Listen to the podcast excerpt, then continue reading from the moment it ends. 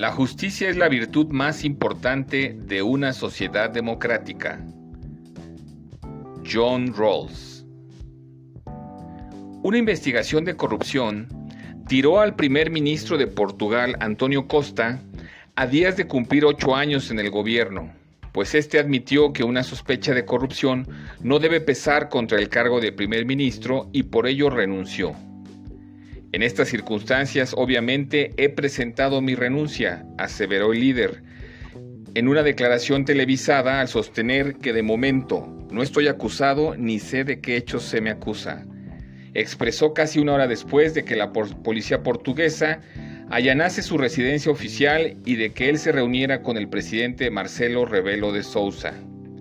Y es que el primer ministro Costa reaccionó ante la sorpresiva irrupción de la policía en busca de confiscar presuntas pruebas de tráfico de influencias y prevaricación por favorecer actos ilegales bajo su gestión en torno a negocios y proyectos mineros de litio e hidrógeno, así como una inversión millonaria para un megacentro de datos con los que apostó por la transición energética en la región.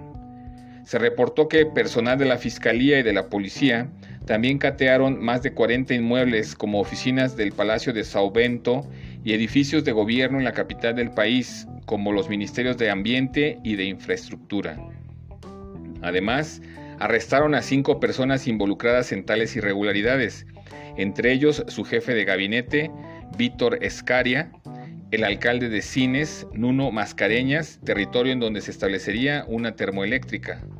Pero la fiscalía va tras otros presuntos cómplices del ex primer ministro de Portugal, reconocido por su perfil negociador y por crear un gobierno de izquierdas.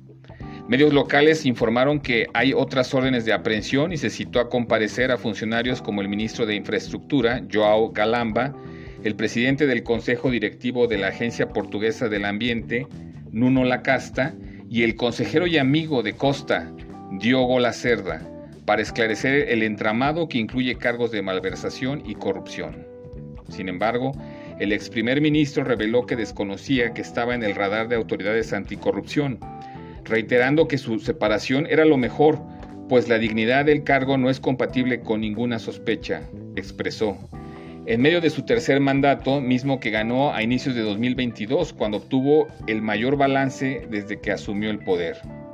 Y aclaró que confía en la justicia para corroborar su inocencia, pues sostuvo ante miles de personas que le dieron su voto para llegar a tal posición que tiene la conciencia tranquila y demostrará que nadie está por encima de la ley.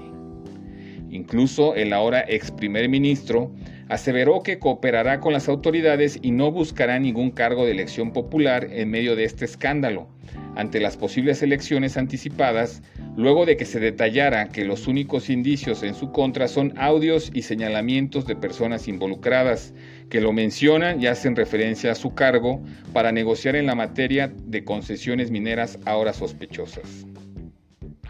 Al respecto, el presidente de Portugal aceptó su dimisión y convocó a las fuerzas en el Parlamento a organizar nuevos comicios para resolver parte de la crisis y elegir al sucesor del socialista Antonio Costa lo antes posible. Sin embargo, aún no hay fecha para ello.